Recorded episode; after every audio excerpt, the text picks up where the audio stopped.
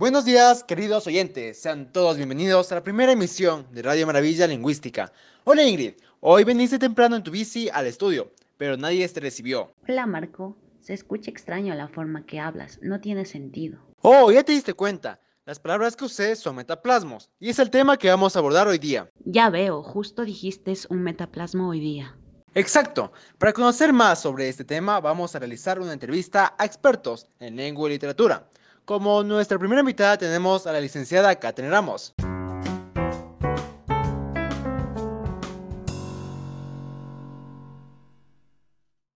Buenos días, licenciada Ramos. Estamos tratando de entender qué son los metaplasmos. ¿Usted con su experiencia puede dar una definición clara sobre este tema lingüístico? Gracias por la invitación, Marco e Ingrid, a este programa. Verás, un metaplasmo es una transformación fonética que se realiza sobre una palabra. Por lo general, hay tres tipos de metaplasmos, por adición, por supresión y por la distinta combinación de sonidos. Qué interesante, pero estas transformaciones que se les da a las palabras se escuchan cotidianamente. Por ejemplo, copiar, vaciar, apretujar. Sí, Marco.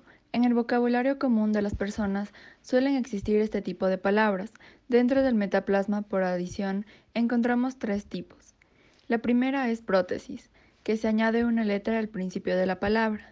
La segunda es epéntesis, que se añade en el interior de la palabra, como por ejemplo apretujar o trompezar. Y la última es parágoge, que se añade una letra al final de la palabra. Muy interesante. ¿Y nos podrías decir cuáles son los tipos de supresión y por la distinta combinación de sonidos? Claro, Ingrid. Los metaplasmos por supresión son la aféresis, en el cual se suprime una letra o sílaba al principio de la palabra, Síncopa se suprime al interior de la palabra y la apócope en la cual se suprime al final de la palabra, por última por la distinta combinación de sonidos. Aquí encontramos la métasis, la cual consiste en cambiar el lugar de los sonidos de las palabras. Por ejemplo, siéntense, denle, nadie. Le agradecemos, licenciada Catherine Ramos, por su participación. Su aporte es de gran utilidad para entender el tema de los metaplasmos. A continuación tenemos en el estudio al licenciado André Hinojosa, quien nos va a explicar por qué no se deben usar los metaplasmos y algunos consejos para evitarlos.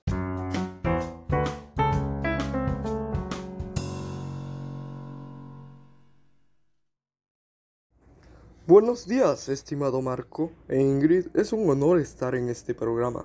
Mira, los metaplasmos se pueden definir como errores gramaticales que se han propagado de persona en persona como una enfermedad.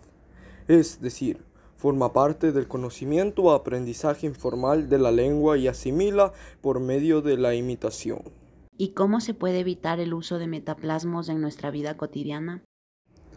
Querida Ingrid, lo recomendable es leer por lo menos 30 minutos diarios. Si no estás seguro de cómo pronunciar una palabra, buscarla en el diccionario formular correctamente las ideas antes de hablar.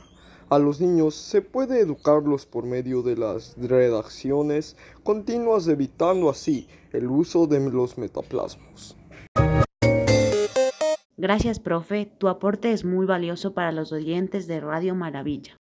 Y recuerden, una de las mejores maneras de mejorar nuestra manera de hablar y de escribir correctamente es por medio de la lectura comprensiva. Esto enriquece nuestro saber. Nos vemos en la próxima emisión de Radio Maravilla Lingüística. Gracias por su atención.